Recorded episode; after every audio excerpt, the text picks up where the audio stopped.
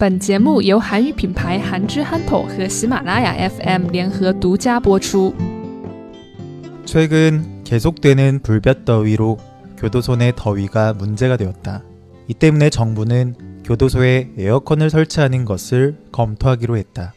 하지만 사회 내 취약계층을 위한 지원도 부족한데 죄를 지은 사람들을 위해 에어컨을 설치하는 것은 말도 안 된다며 국민들이 에어컨 설치를 대대적으로 반대하였다.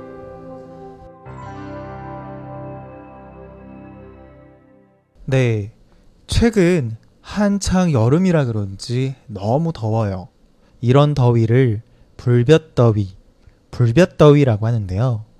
햇빛이 불 같아서 너무 뜨겁다, 너무 덥다 라는 거예요. 아무튼 이렇게 더운 날씨일 때 냉방 시설이 부족한 곳은 굉장히 더 덥겠죠. 그런데 최근 교도소에 있는 사람들이 제대로 된 냉방 시설이 없어서 너무 고통을 받고 있다 라는 게 이슈가 되었어요. 그래서 이런 부분이 이슈가 되자 최근 정부에서는 교도소에 있는 사람들을 위해서 에어컨을 설치해주면 어떨까? 라며 고민을 하고 있다 라는 게 알려지게 됐어요. 그런데 이런 소식이 알려지자 일반 사람들은 굉장히 크게 반대를 하게 됐어요. 왜? 취약계층. 그러니까 우리 주변에 사회적으로 더 힘들고 지켜줘야 되는 그런 사람들이 있잖아요.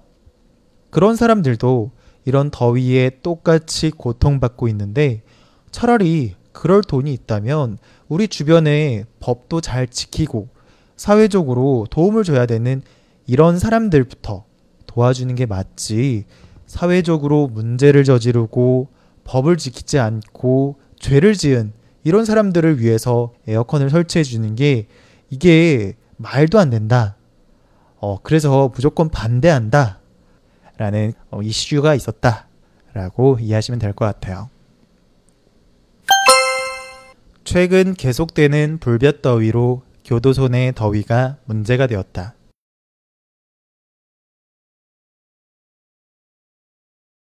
최근 계속되는 불볕 더위로 교도소 내 더위가 문제가 되었다.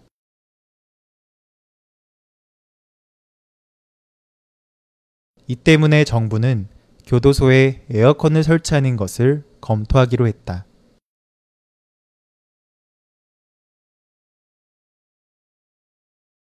이 때문에 정부는 교도소에 에어컨을 설치하는 것을 검토하기로 했다.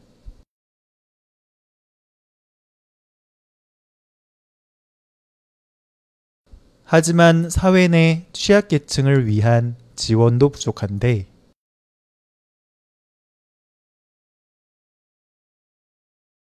하지만 사회 내 취약계층을 위한 지원도 부족한데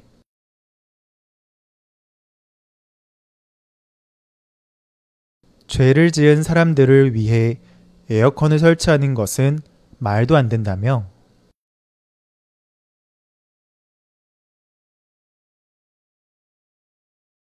죄를 지은 사람들을 위해 에어컨을 설치하는 것은 말도 안 된다며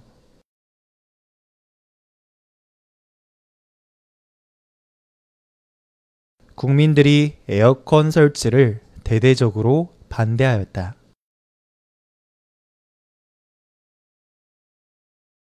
국민들이 에어컨 설치를 대대적으로 반대하였다.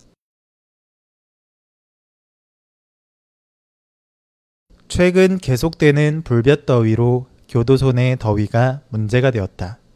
이 때문에 정부는 교도소에 에어컨을 설치하는 것을 검토하기로 했다. 하지만 사회 내 취약계층을 위한 지원도 부족한데 죄를 지은 사람들을 위해 에어컨을 설치하는 것은 말도 안 된다며 국민들이 에어컨 설치를 대대적으로 반대하였다.